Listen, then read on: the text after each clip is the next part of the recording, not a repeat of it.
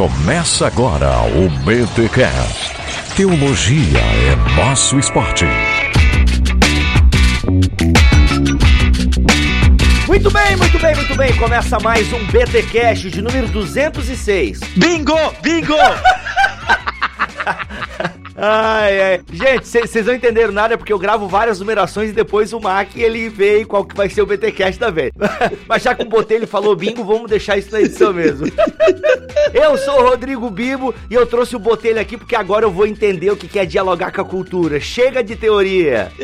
eu sou Marcos Botelho e eu aprendi a dialogar com a cultura tomando porrada. Olha aí, de tudo quanto é lado, né, Botelho? De, de tudo quanto é lado, da política, da teologia, dos amigos, da família família. Ei. Eu vou, ter, vou, contar o que, que, minha mãe falou quando tava na Vai virar um casos de família isso aqui agora, tô sentindo.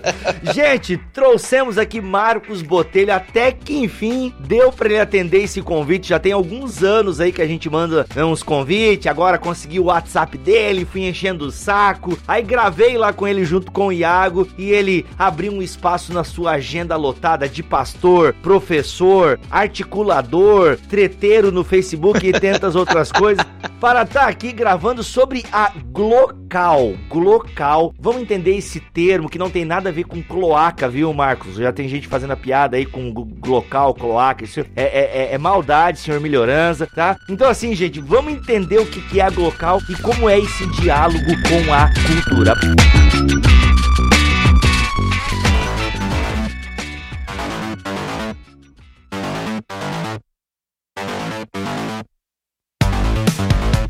obrigado mais uma vez aí por ter aceito o nosso convite. E a primeira pergunta que eu tenho que te fazer, Marcos, até para já que vai ser um case, né? Vamos contar um pouco aí a história da Glocal e por trás da história tem também essa teologia, né, que motiva e guia vocês aí, mas conta pra gente como é que surgiu, né, o que é Glocal, o que significa Glocal e como é que surgiu é, a Glocal, como é que você tava, o que que aconteceu e, mano, precisamos fazer assim, dessa maneira e vai ter esse nome. É, antes de eu, de eu contar um pouquinho da história, deixa eu falar o que é glocal, né? Porque senão tem muitas ouvintes falando, que, que é isso, né? É, etimologicamente é uma junção, né, de, da palavra global e a palavra local, né? Tem gente que chama G-local, G-local. Falei, não, não é G-local. Então, é, é, é essa... Ia ficar estranho, mano. Essa mistura, ela não, não foi a gente que inventou, ela já é um conceito no, no mundo empresarial, aonde uma empresa, ela precisa trabalhar, assim, com conceitos globais, mas ela não pode perder a relevância local. Então, o mote, o mote por muito tempo da Glocal foi visão global, relevância local. Então é como a gente consegue ser globalizado, mas falar com as pessoas no nosso contexto, né? E a Glocal não é uma igreja, é um conceito de pré-evangelismo, a gente vai conversar um pouquinho mais, não é nem de evangelismo, não é um ministério de evangelização, é um pré-evangelismo, aonde acontece no semanalmente num teatro, no espaço cultural da cidade, no nosso caso é da cidade de São Paulo, que é uma repercussão muito maior, e, e ele tem um conceito de três elementos que geralmente não se conversam tanto dentro de um mesmo encontro, de um mesmo conceito. O elemento é arte, né? Então a gente quer qualquer tipo de arte, que seja boa a arte, ela é incluída nesse encontro, desde músicas, pinturas, poemas, as pequenas cenas de teatro e tudo mais. O segundo elemento é a espiritualidade. Espiritualidade, uma espiritualidade sem religiosidade. Então, essa espiritualidade sem religiosidade é complicado, né? Sem, até às vezes sem a religião, mas ela é toda baseada em Jesus Cristo, né? A gente acredita que a Bíblia é toda inspirada, mas lá naquele encontro a gente, a gente conversa sobre Jesus e os seus, as suas falas, né? E o que ele fez. E a gente tenta transcender e tenta dialogar, mesmo que as pessoas não, não concordem ou não venham de uma tradição. Às vezes tem os espíritos espíritas, tem ateus e tem tudo mais, e a gente tenta entender essa espiritualidade transcendente. E depois a gente vai emanar, que é o terceiro elemento, que é o impacto social. E aí a gente também tenta, de tudo que a gente viu de arte e de espiritualidade, fazer uma transformação na cidade, coisas práticas. Então a gente discute política, discute transformação, mas tem que desembocar no voluntariado e em coisas práticas. Então isso é local. E eu só consigo explicar isso hoje. É, por muito tempo eu não saberia é, não, não, é um conceito que há quatro anos atrás, cinco, quando eu estava é, realizando o sonho, é, eu sabia entendeu? Assim, só para dizer. A Glocal já tem tudo isso, cara? A Glocal tem quatro anos que a gente sentou pela primeira vez que e virou uma rotina se, encontrar semanalmente para pensar nesse projeto. Agora, como diz um amigo meu, a Glocal tem 15 anos. Faz muito tempo que eu converso sobre isso. Porque como é que começou a Glocal? A Glocal começou com um desejo muito idiota meu de levar os meus amigos de escola, de outros lugares, sabe assim, para ir para algum lugar, para eles ouvirem sobre Deus, porque eu me sentia muito incapaz de falar com eles. Só que a igreja, mesmo eu sempre fui em igrejas muito boas, muito bacanas, ainda assim tinha um linguajar que era deles, é, tinha todo um contexto de adoração de quem já era de dentro e principalmente era de domingo, cara. E como é que eu vejo um amigo, por exemplo, na escola de segunda a sexta e, e no domingo eu não vou vê-lo. Então não tem como eu levá-lo, entendeu? Para nenhum lugar. É, domingo é dele e, e domingo é meu. Então, desde, assim, cara, desde que eu me formei no seminário, eu falava, cara, precisamos romper com o domingo, né? Precisa ser durante a semana. Precisamos romper com o linguajar, né? A gente precisa começar a falar a linguagem que todo mundo fala. E principalmente precisamos partir do ponto não de que Deus é unanimidade, é óbvio que Deus existe, tudo, mas a gente precisa partir da dúvida, da cabeça de quem tá chegando, né? E não de quem já tá convicto na fé. Então foi aí que começou, entendeu? Batatinha quando nasce se esparrama pelo chão. Não, Deus, não! Quando aconteceu a primeira local que vocês foram lá pro teatro, fez a apresentação, o tema? Cara, na verdade foi o seguinte: a primeira local, eu acho que vai fazer quatro anos. Caramba, bastante mesmo, hein? É, não, vai fazer quatro anos agora, em agosto. Mas assim, porque a gente ficou reunido por oito meses, chamado Grupo Base.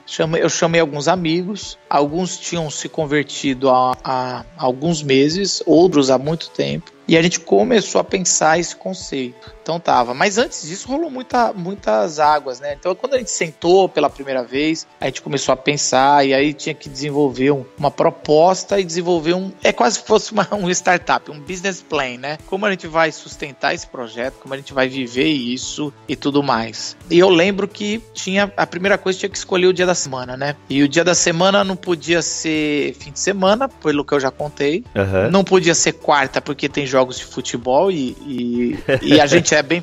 A turma lá era bem fanática, cada um pro seu time. Quinta e sexta não podia. E sábado não podiam ser, porque é o dia que os artistas ganham dinheiro tocando em bares e shows e teatro. E aí a gente queria que fosse um lugar para eles. Se a gente quer falar sobre arte, os artistas têm que estar tá dentro. E se os artistas têm que estar dentro, eles não podem estar trabalhando. Então, assim, os fotógrafos trabalham muito em casamento, sábado, sexta. Ah, os músicos tá, tocam em bares, tocam em teatro. Os atores estão em teatro, quarta, quinta e sexta. Então era segunda ou terça. Como a gente é crente e vai na igreja do domingo, segunda fica muito puxado para já ir de novo falar de. Então a gente escolheu terça como. Tem uma ressaca, né? Tá de ressaca é, religiosa isso. e tal. E, e pastor, o dia de descanso do pastor é segunda, né? Apesar de tudo, ser pastor, né? Então, apesar de ser quem você é, você... É.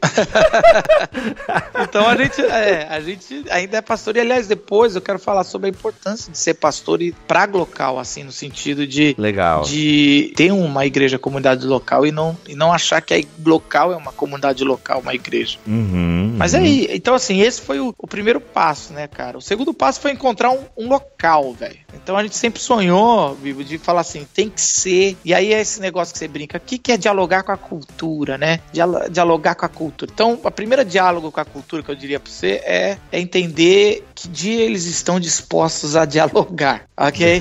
Essa é a primeira coisa, prática, bem prática. A segunda é aonde eles estão dispostos a dialogar. Uhum. Qual arena? É, na igreja não é. E aí, vamos, vamos pensar uma tentação muito grande que eu tive ah, pros ouvintes, para você entender. Cara, terça-feira à noite, nenhuma igreja está fazendo nada. Então, para esse projeto, eu tive de graça muitas igrejas oferecendo para eu fazer. E a estrutura toda pronta, né? Luz, som, Luz, coisa arada, som, né? coisa pô, não tô falando igreja pequena, tô falando igreja que já é um quase um, um show, né? É um negócio assim, cadeira, os tudo. E aí foi quando eu tive que tomar uma segunda decisão para um diálogo verdadeiro. Eu falei, não, não pode ser dentro da igreja. E aí tinha dois lugares. Ou era o bar, então a gente ia fazer esse projeto dentro de um bar. E aí eu comecei a conversar com alguns bares. E terça não é um dia bom de venda. E eu comecei a dialogar com os bares. não, não, você deixa a gente usar as mesas. É, o bar fica aberto para quem quiser entrar. Eu vou ter uma palavra que vai ter música. Tinha que ser bar que tinha música ao vivo, palavra. Você pode vender suas bebidas. E só que daí vai ser uma noite nossa também. Você vai ganhar e a gente vai trazer gente para cá. E os bares não. Duas coisas atrapalharam. Primeiro que os bares falam: não, vai, vai vir crente pra cá, você tá doido. É, eles não entendem. Vai acabar com o meu estoque de água. É, não, mas eles não entendem o que é um presbiteriano, né? Mas tudo bem. Eles é, não entendem que é. o presbiteriano já tá. Mas deixa. É. Pode crer, mas, mas segue, segue. E aí. E aí, outra coisa é: o bar não é o melhor lugar para diálogo. Bar é um lugar para. Afogar as mágoas. Isso. é para um, um bate-papo sem compromisso, para rir. O cara vai pro bar depois do trabalho, ele não quer refletir no bar. E isso é muito importante, assim, porque tem gente bem intencionada, mas o bar não é um lugar de, de reflexão. O bar é um lugar de desabafo, de dar risada, de esquecer das coisas e não de pensar nas coisas. Aí a gente foi pro teatro. E aí o teatro foi difícil, cara, porque existe um preconceito dos evangélicos com o teatro, com a arte, com tudo, com esse, esse é um preconceito histórico e geral, mas há um preconceito hoje dos donos de teatro com os evangélicos. Então eu comecei a começar a bater assim, a gente tinha dinheiro para alugar o teatro como uma pauta. Eles não tinham peças de terça-noite, mas o teatro não falava não pra gente. Caramba, isso em São Paulo já, já tava caçando em São Paulo algum lugar isso, lá. Isso, isso é uma outra coisa. A gente estava não só em São Paulo, a gente pensou qual é o bairro boêmio de São Paulo. Então, para quem não é de São Paulo, Vila Madalena, você já deve ter ouvido, é o bairro, é, é a Lapa do Rio, sabe? Assim, é o, o bairro. Você é da onde, Bibo? Eu sou de Joinville, Santa Catarina, terra de alemão que tudo fecha às 22 horas. Certo, mas é como se fosse. O que, que é o boêmio aí de, de, de Joinville? Ah, é a rua, esqueci o nome da rua ali. Ah, tem uma rua que tem barzinhos e é isso aí. as lanchonetes, top Seria lá, seria lá que isso, você... seria lá. Então eu me, me limitei nesse bairro, Boêmia, a gente só... Via gastronômica, via gastronômica, isso. mas esqueci o nome da rua. Mas é isso, e, e, o negócio o negócio fica interditado de quinta, sexta e sábado, é muita gente. Batatinha quando nasce se esparrama pelo chão. Não, Deus, não! Bom, resumindo, gente, eu acho que o pessoal, assim, acho, não, eu tenho certeza que eles têm um preconceito. Primeiro, um, desde a década de 80, os evangélicos compram teatro para transformar a igreja, principalmente os neopentecostais. Então, os donos de teatro já ficam com raiva se vem um evangélico e fala, esse cara vai querer me comprar. e muitos dos teatros, a maioria dos teatros hoje, eles vivem por causa, né? Como se fosse a missão deles de vida é, é manter a arte. Então, não é mais porque dá dinheiro. Então, não adianta você vir com um bolo de dinheiro que algumas igrejas neopentecostais fazem, que não vai convencer eles, entendeu? Assim, a, a não ser que eles estejam muito quebrados. Então tem isso. A segunda coisa é que a grande maioria dos donos de, de, de teatro são homoafetivos. E aí eu não preciso te dizer como é que é, né? Ele já te enxerga com uma máscara de Silas Malafaia, Isso. né? Isso. E aí, e aí, cara, a gente lá com seis meses para sete de pequeno grupo, falando sobre correndo atrás e não vinha nada. Eu já dei uma de neopentecostal dia à noite, orar pelo local, sabe assim, vai ser. É, velho. Mijou no palanque lá pra marcar é, território. É quase isso, né? Que a gente vai fazendo. Assim, quando vai apertando, a gente vai ver. o presbiteriano vai ficando um pouquinho mais pentecostal. ai, ai, ai. Cara, e aí, cara, a gente chegou num teatro muito legal, underground, que ele tinha dois pavimentos. A parte de cima era pra 80, 100 pessoas, embaixo era pra 40. E a gente falou, ah, de 40 é perfeito pra nós. 40 pessoas. A gente era já em 10, então só precisava vir 30 pra lotar, né? Então, assim, era um, e é um teatrinho bem underground, bem bacana, na Vila Madalena, a 800 metros do metrô. Cara, era show de bola. A gente entrou lá e o dono era homoafetivo e também era da causa da arte, né? E a gente foi, foi falando com ele, deu o projeto. Só que aí o que acontece? Nesse ponto eu já tava escondendo que eu era evangélico, entendeu? Eu tava chamando de sarau, de outra coisa. sabe como é que é? Ai, sei, sei. Tava Marcos Almeidando a parada. É, eu tava. que bancada. e aí eu tava assim, pá. E aí eu cheguei, eu cheguei, a gente foi fazendo projeto. Só que crente não sabe mentir, né? Então chegava no final. Você... que bom, né? Aí chegava no final, a gente sempre falava: ah, a gente é um grupo cristão. Alguma coisa tinha que dar uma, Sim. Também. Sim. E também pra depois que fechar o contrato falar, vocês mentiram. Não, não mentiram, tava ali. Sim, aham. Aí eu lembro que no dia que a gente foi fechar o contrato, né? O cara chamou uma reunião, foi eu, foi o Paulo, que sempre teve no começo comigo, que o Paulo é, da, é vocalista da banda Crombie, mas eles até pararam agora, mas é bem conhecido por aí. Ah, e foi o, o nosso tesoureiro, que é o Fábio Barbie, que é o antigo produtor do, do nosso podcast que a gente tinha, né? Que você se inspirou. Ah! Sim, claro. isso, é, isso é treta de vocês com o nosso é, bom, não me mete tá no certo, meio. Tá certo. E aí, e aí, cara, a gente foi lá e, e o cara tava para fechar o contrato, ele falou assim: "Mano, o que que você, é, por que que vocês, eu não sou de perguntar isso, aqui tem gente do Candomblé, aqui tem espírito, mas vocês todo final de e-mail, de coisa, falava que era do grupo cristão. Eu preciso fazer uma pergunta pra vocês, vocês vão querer transformar esse encontro aqui num culto?" E ai, ai, ai. Aí ele falou: "Porque se vocês vão fazer isso, vocês vão fazer em outro lugar. Na minha, do meu teatro nunca vai entrar evangélicos para fazer nada de culto, dessas coisas. Eita, fé. E aí já olhei um pro outro, já, já, já vi. Eu já desanimei, né, cara? Porque eu já tinha tomado muito não. Aí eu lembro que o Paulo começou a não, veja bem, o que, que é culto? Tem tanto. Vamos discutir a semântica aqui Exatamente, da coisa, né? Foi por esse caminho. Ele falou, aí o cara falou, não, não, não, vou explicar. Vocês vão orar na minha igreja? No meu teatro. Aí eu peguei, eu já tava bravo, eu falei, vamos, vamos orar. Aí, aí o Paulo, não, não, que orar? Tem orações e orações. Você tá aqui, nosso papo pode ser uma oração. Nossa! Aí mano. o cara falando assim: não, não, não, vou dar outra. Vocês vão uma hora abrir a Bíblia e ler. Aí o Paulo, aí eu também já entrei e falei: vamos, vamos ler. Aí.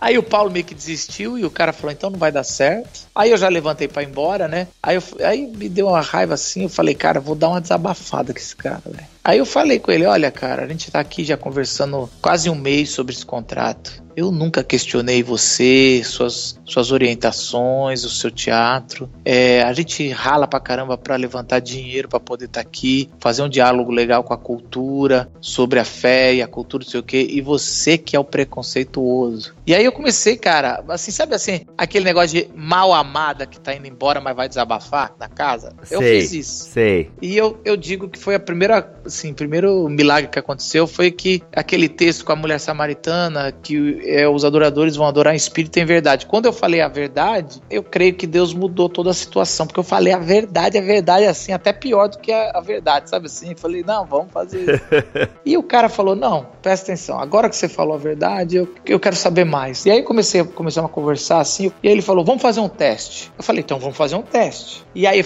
aí o Paulo, vamos fazer um teste, ótimo, você assiste, você vê se você gosta. Aí eu falei, então vamos fazer uma coisa simples. Aí ele falou, deixa eu chamar meu iluminador. Eu falei, não, não precisa é, de iluminador. Ele falou, no meu teatro, luz branca jamais.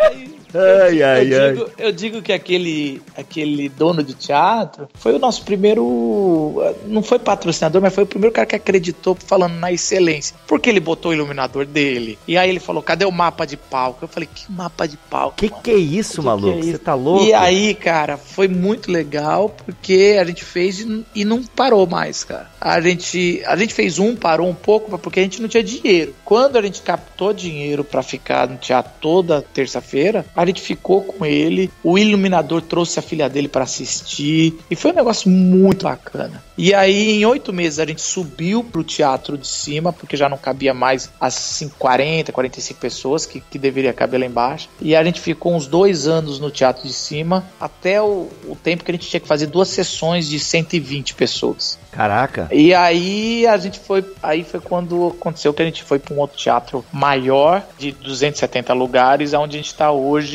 que também tem. A gente não vai fazer mais duas sessões que arrebenta a nossa equipe. Sim. Mas já teve quatro encontros atrás, teve que 60 pessoas ir embora porque não, não coube dentro lá do teatro. Batatinha, quando nasce, se esparrama pelo chão. Não, Deus, não! Ô Marcos, olha só, é, você falou ah, no, no, início do nosso papo sobre um pré-evangelismo. Explica um pouco essa questão teórica, né? E aí eu quero emendar uma outra pergunta. Nesse evento, vai uma galera que não é crente ou vai ainda muito crente que tá que quer uma coisa diferente e tal? A primeira pergunta é: o que, que é esse pré-evangelismo que você se referiu no começo? E a segunda pergunta é: quem tá indo na Glocal hoje? É, não emenda a pergunta porque senão só eu falo longos blocos. Você tem que fazer uma. Mas é pra. Mas, Mano, o pessoal já me ouve há 200 episódios. Eu quero, ele quer ouvir gente ah, nova. Beleza. Pré-evangelismo é o conceito de Francis Schaeffer que traz esse. De novo, a gente fez isso sem saber a teoria, certo? Depois eu falei, ah, é isso, é isso que a gente faz. Então não, não pensa que é. Um dia eu li um livro teórico sobre pré-evangelismo e falei assim, ah, vamos fazer um dia uma local. Não, é, é a parada uhum. a gente primeiro faz, depois a gente descobre o que a gente está fazendo. E é algo que é muito da pós-modernidade. Hoje as igrejas se fecharam dentro da, da sua cultura eclesiástica e o diálogo cada vez está menos provável com quem não é. Então, hoje a pessoa tem que ser convidada, tem não, mas é, é muito bom, principalmente nas grandes cidades, a bater um papo sobre mas sem aquela pressão de que aceita Jesus ou não aceita, é agora ou não é. Então, os nossos encontros é um, são encontros que a gente não faz apelo, a gente tem uma oração no final que a gente chama de meditação. Então, cada um vai para pensa no, no, no que for, a gente no final eu oro em nome de Jesus, né? Porque é, é a nossa fé, é dos organizadores. Mas a ideia na, na local é do cara entrar, o cara que não conhece a Deus, ele entrar, ele vê tudo aquilo lá lá, ele sair e a única coisa que a gente quer deixar com ele é essa parada de Jesus pode ter mais a ver comigo do que eu pensava. Então, o pré-evangelismo é colocar a pulga atrás da orelha. Você está vivendo a sua vida, mas será que não tem uma dimensão? Esse, esse papo que Jesus teve há dois mil anos atrás, será que não tem? Será que isso aqui não é uma, uma parada que você deveria se preocupar mais? Que você deveria, deveria perguntar mais? Que você... Então, é isso que eu chamo de pré, que a gente tem que chamar de pré-evangelismo, e é isso que é local. Alguns se decepcionam, eles pensam que, porque eu cresci, cara, na missão Jovens da Verdade. Então, cresci com a Jocum, cresci com a MPC, Mocidade para Cristo cresci com a ABU, né? Aliança de Universitários. Então, assim, a gente cresceu com missões de evangelismo. A parada era muito forte de vamos agora, é, agora é a hora do, do apelo, é agora é a hora de, de convocar. A gente tem uma outra vocação na Glocal. A nossa é do, do, do diálogo, assim, da gente conversar. E lógico que depois a gente tem muitos frutos. Mas se, é, é foi muito interessante porque, como é novo isso, quem patrocinava a gente, algumas igrejas, algumas missões, algumas pessoas, por exemplo, algumas igrejas perguntavam: e aí, quantos convertidos tivemos no ano de 2015? Eu falo: nenhum. E já. Quantas almas para Jesus a Glocal ganhou? A gente não tem a mínima ideia, cara. Nunca nem, nem sequer fizemos o, o, desafio. Então, a gente simplesmente, é o que eu falo, a gente joga a semente, mas a gente não sabe aonde caiu, cara. E, e é o semeador, cara, joga na. Joga. É porque assim, se você vai ler a parábola do semeador, você fala, esse cara é muito burro. Porque assim, ele, ele vai jogar em tudo quanto é lugar, cara. Não se joga, você tem que ter estratégia, você tem que ir direto na, na terra, você tem que adubar, você tem que fazer um buraco para botar semente. Mas a parábola vai por outro caminho. Eu falava assim: não, o nosso trabalho trabalho é falar sobre isso. E, e vai cair em pedra? Vai, vai cair na, na estrada, o passarinho vai pegar, vai ser sufocado, algumas vai. Mas essa é a tarefa. Então, assim, eu creio que a local é o lugar que gente tá jogando na, nas pedras, na, nos espinhos, na rua, e torcendo para que em algum lugar ali tenha uma terra boa. Uhum. E o público, Marcos, então? Como é que tem sido? Vocês têm conseguido mensurar o público que vai na, na local? Como é que tá isso daí? Cara, o público, a gente chegou à conclusão que a gente quer mensurar melhor, mas é meio invasivo você perguntar. A pessoa fica constrangida. Que igreja você vai? Sabe assim? Eu não vou nenhuma desculpa. Mas a programação da Glocal é feita toda pro não crente.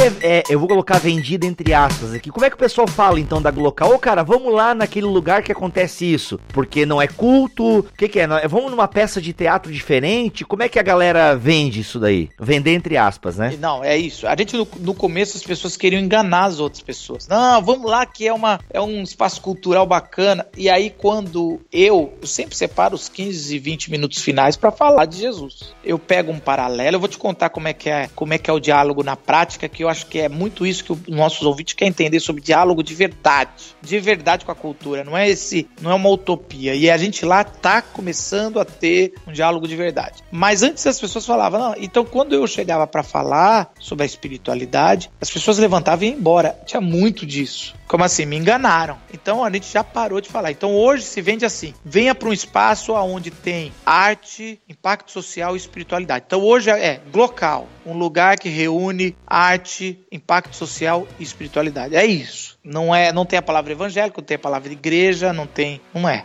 Então é isso. Mas tem a palavra espiritualidade que aponta para um transcendente. Então, mostra né? que pelo menos um centro espírita pode ser aquele troço. Sim. Então, assim, uhum, uhum. qualquer. Então a pessoa vai. E é lógico que geralmente quem convida tenta explicar um pouco mais. Agora, tem de tudo. Tem gente que chega na Glocal e fala: é aqui que é o culto. Você não tem muito controle do que o pessoal fala, né? Agora, o público da Glocal, voltando aquilo lá, a gente faz tudo para não crente, mas a maioria é crente. Então isso é uma, é uma coisa que no começo eu ficava muito chateado, até falar para não voltar. Eu falava.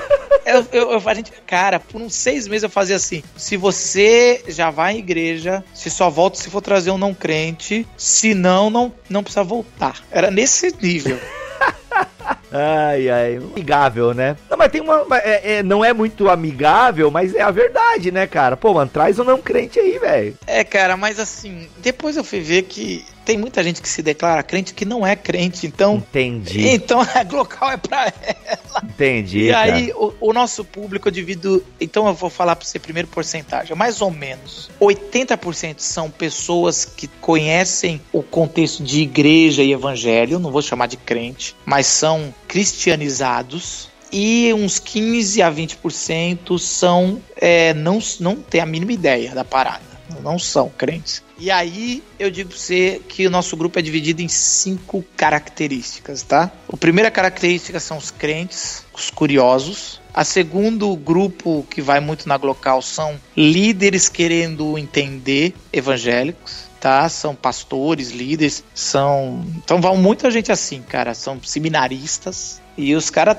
lá para imitar, para criticar, fazer tudo. Aí os três os próximos grupos são os grupos que eu tenho mais interesse. Aí tem muito espírita que visita. O quarto grupo é muito homoafetivo, eles vão em casais, estão todos lá. E o quinto grupo são muito militantes de esquerda, são os ativistas, são pessoas que estão já estão nisso, estudantes de filosofia, sociologia e gente da, que milita na rua. E, e, eu, e eu falo que eu conheço vários que têm os três elementos, né? São espíritas, homoafetivos e militantes de esquerda numa pessoa só. Então, assim, esse é o, são os cinco do nosso grupo. Eu nunca pensei que ia trabalhar com essa turma, com essas características, mas Deus me levantou e a gente tá aprendendo. De vez em quando a gente dá uns fora, né? Mas a gente vai. É, porque você tem que tomar cuidado com a piada. A linguagem, né? A linguagem, a né, linguagem, cara? a piada. Às vezes a gente. Cara, eu cresci na igreja, velho. Então, assim, é, a gente não dialogava com nenhum desses três, cara. E hoje não só dialogar, mas tem que amar, cara. Jesus mandou amar. E a gente ama essa turma, cara. Então, então é, a gente é muito, às vezes, confundido nas redes sociais, porque a minha rede social é, é é grande, né? Então, assim, eles pensam que eu sou. Eu sou um cara de esquerda. E eu não sou um cara de esquerda, cara. Assim, eu sou um centro-esquerda ali, talvez um centro. Mas assim, e também não tem problema se me achar que é de esquerda no sentido de, olha, não sou como vergonha. Não, eu tô aqui dialogando. Mas a, minha turma hoje, na Glocal, são essa turma que eu tenho trabalhado. Batatinha, quando nasce, se esparrama pelo chão. Não, Deus, não! Uh, Marcos, nesse diálogo com a cultura, pra gente então é, falar um pouco dessa teoria e como ela se dá na prática com a Glocal, esse aspecto político, né? Se a gente pensar nos últimos dois anos, é, desde 2013, na verdade, né? Ou desde 2014, enfim, nesses últimos anos, é, o brasileiro comum tem se deparado com o tema da política, né? E devido às redes sociais, até pessoas que não entendem de política estão falando fora Dilma ou fora Temer, é, coxinhas e mortadelas e por aí vai. Como é que vocês utilizaram esse ambiente é, e todos esses acontecimentos políticos? Como é que vocês dialogaram? É, ou, ou vocês chegaram a fazer algum... Porque assim, eu já vi Game of Thrones, é, X-Men, Coringa, né, Batman, e, e, não lembro de ter visto coisa... Eu sei que teve, o Sakamoto já foi dar uma palestra ali, que eu, que eu já vi que isso até deu um certo burburinho e tal. Como é que vocês dialogaram esse tema da política com a galera da Glocal? Só pra você ter uma ideia, você lembra da, das manifestações de julho de 2013? Que foi a primeira, a mais forte, digamos assim, né? Que a galera ocupou o Planalto lá e tal. Isso. Já só pra você saber, a gente já tinha Glocal. Então eu tô até vendo que é, talvez pode ser mais que quatro anos. Eu, que, a gente já tinha Glocal no teatro, já tinha passado. Então, a gente. É, eu lembro que quando teve aquela manifestação, a gente mudou o tema dois dias antes e chamou um sociólogo, um doutor, e tava o pessoal na manifestação. Era o teatrinho pequeno de, de 40 pessoas, 50, mas foi muito interessante, porque ali já mostrou, cara, a gente não pode dialogar com a cultura se o pessoal tá falando de política, é de política que a gente precisa falar. Então, assim, a gente precisa falar o que eles estão falando, porque não adianta a gente falar de espiritualidade, o pessoal tá na rua, é, na véspera da, da, da Copa das Confederações, e, e, falando sobre, sobre a insatisfação do governo. E aí, cara, para isso a gente já tem vários encontros. Agora, é muito mais legal a gente falar sobre isso nos encontros com outros temas, mas tudo se fala agora, cara. Então, assim, a gente depois a gente falou: não, não precisa falar, vamos falar sobre fora Temer ou, ou fora Dilma. Ou, não, vamos falar sobre é, House of Cards e a gente vai falar sobre fora os políticos, entendeu? Vamos falar sobre Game of Thrones, ou, ou Walking Dead, ou Breaking Dead, o que for, dos, das séries de filmes, o que for. Breaking Dead é uma série nova aí que tu inventou agora, né? o Breaking Bad, né? É, walk, é Walking Dead e Breaking isso, Bad. Isso, isso, isso. Mas a, a ideia é sempre a gente fazer esse paralelo. Então, assim, deixa eu te mostrar como é que a gente faz na prática lá hoje. Depois de muito tempo a gente conseguiu encontrar um formato. Hoje a Glocal começa assim: a gente tem a parte da música, das poesias, que já tem a ver com o tema. Principalmente as poesias, os poetas são muito bons, muito feras. Eu não sei se os ouvintes já tiveram a chance de ver no YouTube, no nosso canal da Glocal Oficial, ou no iTunes, uh, SoundCloud, que a gente tem os áudios. Mas os poetas são muito legais, cara. Foi uma turma que eu nunca, nunca vi na igreja. Na igreja não tem poesia, né? E a gente pensa em poesia como aquela coisinha bonitinha, né? Batatinha quando nasce, parrama pelo chão. Eu só conheço essa, velho. Então, essa é idiota. Eu não gosto dessa, cara. e por isso que eu nunca quis ter poesia em igreja, velho. Aí eu descobri dessas batalhas de rua. Não é poesia, é meio. Pega o rap e tira a batida. E aí é um negócio meio. que vem às vezes com ira, às vezes vem com muita indignação. E é uma fala que tem uma, uma melodia e uma rima. E aí, putz, eu falei, essa. Po... Cara, daí quando eu comecei a ver que isso era poesia que os caras falavam, né? Que essa coisa carregada é muito legal, cara. E a gente não conhecia. Eu não conhecia isso. Quando eu conheci, eu falei, cara, isso aqui precisa ter em tudo quanto é lugar, cara. Então tá tendo a local e o cara fica escrevendo, né? E aí ele sobe no final para fazer o que ele bolou nos últimos 40 minutos ouvindo. Cara, é um troço assim de arrepiar. É, eu vou te mandar um link de uma que foi feita sobre a morte, né? E julgar e ser amado. Que eu, putz, foi uma poesia que é espetacular que o cara escreveu também ali sobre uma menina que vai morrer. A vida dela não, não nunca foi amada. Caraca. Eu vou mandar você bota no post aí, sim, tá? Sim, link no post. O, o, o vice e aí vai ser, vai ser bacana. Você me cobra. Mas assim, cara, e aí o que acontece? Aí vamos, vamos supor assim, vamos falar de Marx, Karl Marx, que foi uma, uma local que rebentou os caras. foi xing... A gente foi xingado e amado ao mesmo tempo. Ai, ai. Aí não adianta eu falar de Karl Marx do meu ponto de vista de um cara que é teólogo e cresceu na igreja. Então o que, que a gente faz? A gente chama um professor universitário que vai falar de Karl Marx. Conhece Karl Marx. Não estou falando um professor que é um, um mestre ou doutor no assunto e ele não é crente. Eita Deus.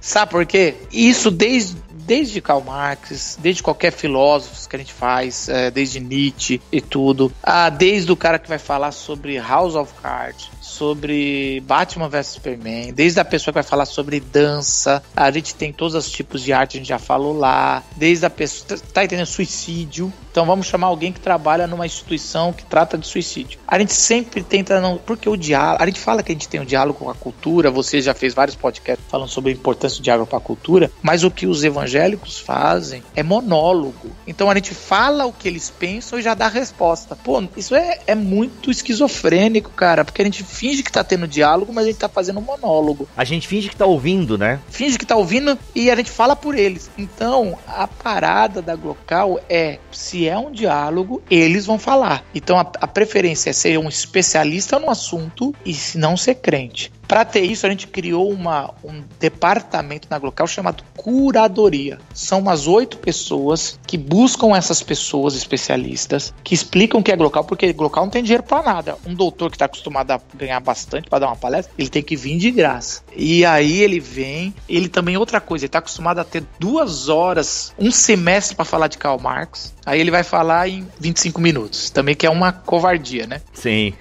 Mas eu brinco que eu também tenho 15 minutos para falar de Jesus, que é uma covardia. Existe mais livros sobre Jesus que qualquer outro autor. Então Olha eu falo aí. assim.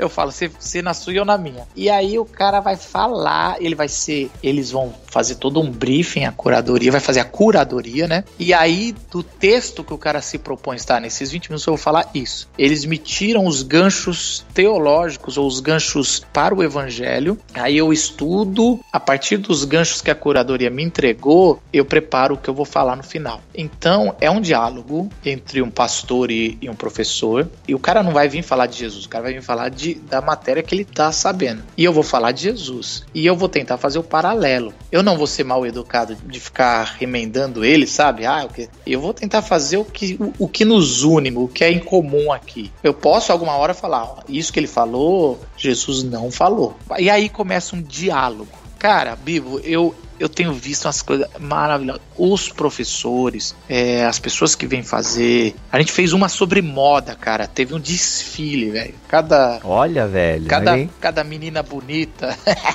Sei, sim. homem, homem bonito, vamos fazer assim, tentar ser politicamente correto. O pessoal bonito. Sei, sim. E aí, Pessoas bonitas. pessoas cheirosas. bonitas, cheirosas, desfilando na local. E os vestidos, e alguém falando sobre vestido. E por que o corte, por que isso é tendência. E aí a curadoria falava: olha, tem bababá. E eu tinha que falar também sobre Jesus em cima disso, cara. Caramba, a moda na Palestina no primeiro século.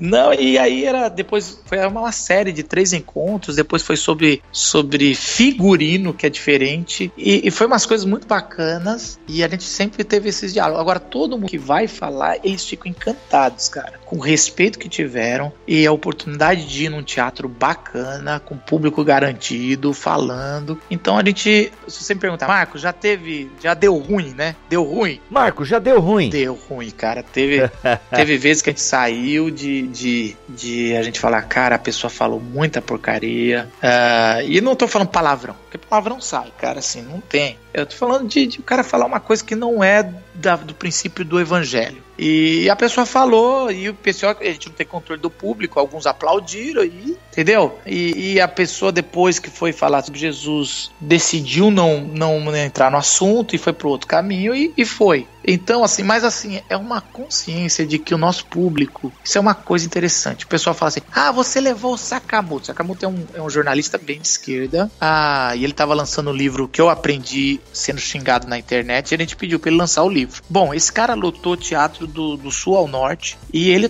ir de graça no nosso. E a gente falou: ótimo. As pessoas bateram tanto na internet porque elas elas ficavam assim, você tá catetizando os caras pra esquerda. Tô. Quem vai ouvir o cara já é de esquerda, o, o infeliz. E você tá entendendo? Eu, eu vou. Você tá dando palco pra maluco, É, mano. cara. E foi muito legal porque ele foi muito respeitoso. As pessoas que iam gostam dele, já são de, de pensamento de esquerda. E eu fiz um paralelo com o que Jesus ah, tem a ver com isso e o que não tinha. Como Jesus aprendeu sendo xingado na Palestina.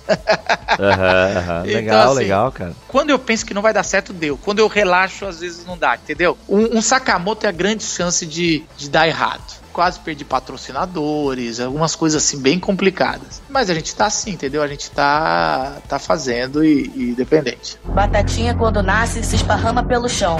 Não, Deus, não! Marcos, isso deve mobilizar uma galera, né? E é toda semana. E você é pastor local também. Você tem a comunidade que você pastoreia. Como é que é essa relação, cara? Porque a local não é uma igreja, né? Não é um culto, mas ela exige uma demanda quase eclesiástica, eu diria assim, né? De é, pe pegar o pregador, o cantor, né? E você, fazendo um paralelo aqui, como é que você administra isso? Quantas pessoas te ajudam? Como é que é essa parte orgânica da, da local? E como é que tu relaciona isso, né? Com o teu trabalho na igreja local? Cara, a, a Glocal, ela hoje tem 60, 70 voluntários toda terça-feira. Nossa! Da área, todas as áreas, né? Música, poesia, recepção, cenografia, é, a parte de iluminação, de, de som, e, e, vai, cara, por aí vai. Curadoria, todo mundo aí, somos em, em 60 a 70 pessoas ativas trabalhando semanalmente para acontecer. 70 é um número bem, né, bem bíblico, é, né? Olha aí. Chegamos a,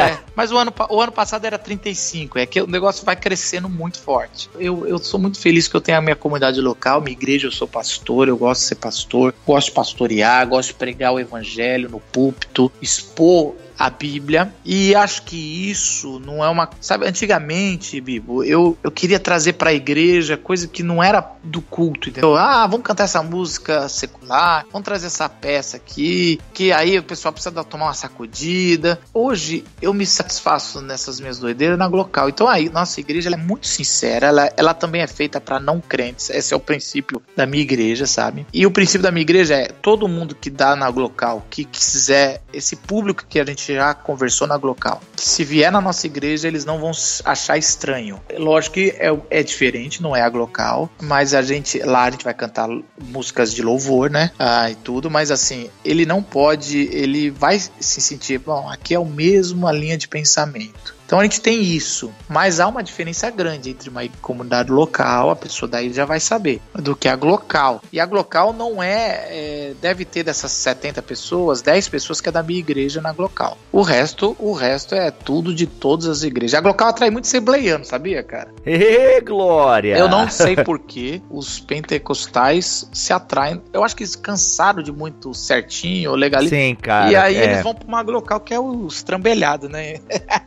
Sim, sim. Querem bater palma, tudo, né? Bem, bem Ai, isso, cara. cara. E, e não, a Glocal, cara, é uma parada de teatro. Ninguém levanta, ninguém canta, ninguém bate palma. Então as músicas você fica sentada que nem um assistindo um concerto. É pra você ouvir, não é pra você cantar. Vamos cantar, não tem isso que é a nova geração. O cara quer ver um negócio, ele não quer participar nesse sentido, sabe? Assim, de. de eu não sei. É, o, o, o, não crente, quando vai na igreja, uma das coisas que mais constrange é o louvor. Ele ter que levantar, bater palma, todo mundo sabe a música, ele não sabe. Olha pro irmão que tá do seu lado, cara. Não, mas, mas, menos que isso, até, cara. é, é, por exemplo, você cantar uma música de declaração de amor a Deus, Senhor, tu é meu salvador, isso aqui. O não crente se fala, não vou cantar isso, cara. Ele não é o meu salvador. Pelo pelo menos por enquanto, entendeu? Então todo esse negócio é muito constrangedor pro não crente. Ah, se você falar, ah, tem gente que acha aquilo lindo, não crente se converte, pode ter, cara, mas a grande maioria que eu conversei não é. Então a, a, a Glocal é uma apresentação de teatro, cara, assim, ou uma apresentação artística, né, no teatro. É isso, cara. Então, assim, é esse o relacionamento que eu tenho. Minha, minha, meu conselho, né, que é a presbiteriana tem conselho, né. Meus presbíteros, eles já todos já foram na Glocal, mas eu, muitos até falam, não, cara, eu, isso aí é muito para mim, né, muito para minha cabeça, muito para minha estrutura. Mas eles apoiam, minha igreja é a maior patrocinadora da Glocal, assim, de financeiro, né? Olha só, legal. Então, assim, não, eles. Era, cara, quando eu fui para. Eu não plantei a minha igreja. Eu peguei ela dois anos e meio atrás e a gente trabalha junto e tem tudo. Mas quando eu fui, eu falei, cara, a Glocal é minha filha. E é como se a gente estivesse casando, eu estivesse casando de novo. Se você amar minha filha, o casamento vai dar certo se você ficar querendo competir com a minha filha, casamento não tem casamento que resista se a, a, a mulher fica falando. Sou o homem do relacionamento, tá? Ah, Uhum, uhum. se a mulher fica competindo com a filha, se alguém casou de novo, né? Então, assim, essa analogia eu usei no primeiro encontro nosso. Sobre quando eu fui. E aí a igreja abraçou a Glocal. Hoje os músicos vão muito lá também. É muito legal, cara. Você tem que vir, viu? Quando você vier pra São Paulo, dá uma passada. Ô, Vi- demorou. Virou, virou uma atração turística dos crentes, tá ligado? A Glocal. Sério mesmo, cara. Muito. legal, cara. Muita gente legal. me manda, ah, essa semana eu vou pra São Paulo, eu quero ir na Glocal. O ca- cara é crente e virou atração turística. Batatinha, quando nasce, se esparrama pelo chão.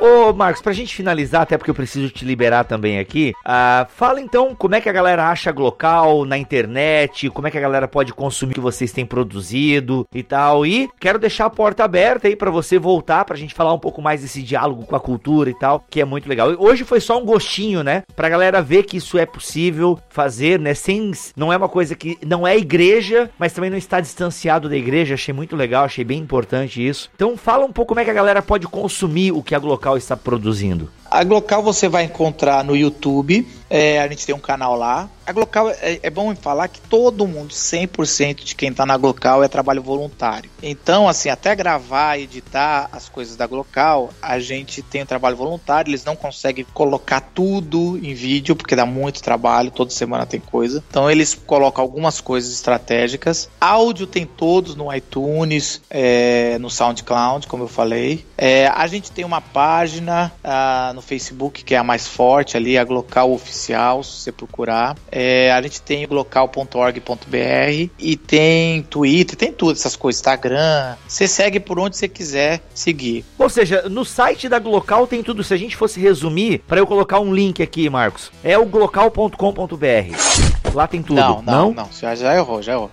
.org.br. Opa, errou! Errou! Então aí, ó. Glocal.org. E, e guilhotina. Isso, olha aí. então, ne- nesse site aí, nesse espaço, tem todos esses áudios, o link pro canal no YouTube, tem tudo lá. Cara, e, e assim, cara, é muito legal. E, e isso que você falou é importante. Todo mundo que chega e fala, ah, é a Glocal, é a minha igreja. Eu falo, não, vai numa igreja, meu amigo. Aqui, aqui a gente não discipula e é algo muito importante. Na igreja é o discipulado. A gente não tem pequenos grupos, é importante. Aqui a gente está num diálogo que é o começo. Então é interessante como isso acontece. Muitos que vão lá e falam, ah, vou levar para minha igreja para o grupo de jovens. Eu falo, você vai se machucar. Isso aqui não é uma estrutura modelo para culto de jovens ou adolescentes, cara. Então é bom deixar essas, essas ressalvas, senão as pessoas não entenderam que, o que é a Glocal. E a gente fica para um próximo encontro, Bibo, eu falar um pouco do- dos caminhos que a Glocal vai estar tomando hoje já. Por exemplo, a gente tem dois movimentos fortes que está acontecendo, além dos encontros de terça-feira. A gente está abrindo uma aceleradora, como tem essas aceleradoras de startups, a gente está abrindo um- tipo uma incubadora aceleradora do terceiro setor, de projetos cara. sociais para a cidade de São Paulo, de coletivos, de ideias transformadoras de mundo. Então, assim, a gente vai ah, ficar com o tempo de cada projeto, abre um edital, as pessoas entram, porque, de novo, faz parte da nossa nosso DNA de não só falar de espiritualidade, mas transformar a nossa cidade através de ações voluntárias, né? Então, esse, se as pessoas, como a gente tem muita gente que anda com a gente, que tem muitos projetos bacana, que já estão envolvidos, e o que, que a gente quer é melhorá-los, né? É trazer mentoria, trazer coworking e trazer a é, ensino, né? Informação de qualidade para que eles possam pegar os projetos deles e serem acelerados. Isso é a primeira coisa que a Glocal já está fazendo, desde é, estrutura jurídica e tudo mais, para a gente, a partir de 2018, já ter isso. Outra coisa que esse ano já vai rodar é a gente tem um grupo que está desenvolvendo um programa aonde a gente, a gente tem um recado social na Glocal, né? Que toda semana a gente leva alguma organização que está precisando de voluntário. A gente tem a turma que está assistindo, a gente filma e a gente patrocina o vídeo no, no Facebook depois para as pessoas se engajarem. A gente tem verba para isso, para ajudar as organizações. Então, o ano passado a gente caminhou com 15 ONGs, tudo quanto é tipo, desde proteção aos animais, doação de sangue, direito das mulheres e tudo mais com a gente. Esse ano a gente quer ampliar, a gente quer, no final do ano ou no começo do ano que vem, a gente quer ter 50 ONGs com a gente e a gente quer criar uma plataforma de uma das a gente quer que seja uma das maiores de São Paulo de engajamento social. Então assim, você, Bibo, você mora em São Paulo, você se cadastra no tipo um Facebook social, sabe? Seria você, você se cadastra nesse programa, esse, você dá todas as suas, suas qualidades, você fala assim: "Ah, eu tenho só terça, só quinta noite para trabalhar, eu mexo com com áudio, eu sou papapá, eu quero trabalhar com isso". E aí as organizações que estão lá vão, é, o algoritmo vai te oferecer algo para você que é no dia que você pode, com que você quer. Caramba, mano. E a, a ideia nossa é fazer a, a, a Conecta Glocal, é aonde as pessoas vão desenvolver trabalhos uh, voluntários, sociais, para a transformação de São Paulo. E nós queremos engajar milhares de pessoas em organizações que já estão fazendo. Então, então a parada, Bibo, a gente vai ter que ter um outro mais para frente daqui a. Eu, eu desafio você me chamar daqui a um ano, um ano e meio, para a gente falar sobre esses dois projetos, até mesmo para eu pedir desculpa aqui, falar, cara, não foi bem assim.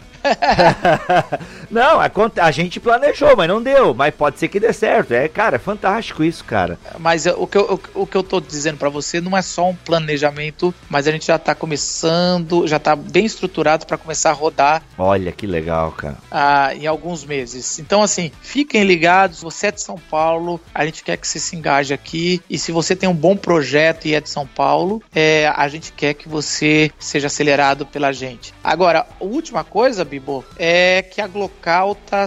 A gente tá trabalhando para a Glocal ser uma plataforma e não ser um projeto apenas. O que, que é uma plataforma? A gente quer botar, a gente não quer, nunca, a gente sempre foi desafiado a fazer franquia, sabe? Ah, vamos abrir, abre uma local aqui no Rio, abre aqui em Curitiba, abre aqui no Nordeste, ah, em Recife. A gente não quer fazer isso, mas a gente quer desenvolver uma plataforma aonde o Bibo fala assim, pô, cara, eu quero começar aqui na minha cidade um, um projeto muito parecido com a Glocal. Aí você dá o nome que você quiser, a gente te dá toda a estrutura para você fazer. Entendeu como é que é a parada? A gente quer ser uma plataforma e não só um evento que acontece em São Paulo, aonde um montão de gente que quiser fazer algo igual utiliza da nossa plataforma para poder ter. Então, desde como estruturar uma curadoria, como fazer a parte de é que tem várias pequenas coisas, né? Hoje, só para você ter uma ideia, quando você entra no teatro, você tem que fazer um cadastro. Porque qualquer teatro você tem que fazer um cadastro, certo? E a gente tem geolocalização. Então hoje eu sei no final da local da onde veio todo mundo que está lá dentro o que cada um que está dentro daqueles 200 pessoas que estão lá, o que, que eles fazem. Então, assim, a, esse nível, essa expertise tecnológica, né, a gente nunca teve. Agora a gente tem de gente que está desenvolvendo isso para melhorar o reino de Deus, entendeu? Para melhorar o engajamento e o impacto. Então a, a Glocal tá indo por esses caminhos, caras. E a gente pede oração de todo mundo o, e ajuda de quem puder ajudar, até financeiramente, porque a Glocal funciona de gente que ajuda, uh, de organizações que botam aí todo mês um, uma ajuda. Hoje, só para alugar o teatro por um ano, é 70 mil reais. Uou! Caramba. Por isso, eu, por isso, que eu, falo pra você que a tentação era grande para ir pra uma igreja, cara. Ia ser de graça. é, cara, é grana, mano. É grana. 70 conto por ano. Mas Deus, Deus sempre ajuda e a gente sempre cumpre direitinho.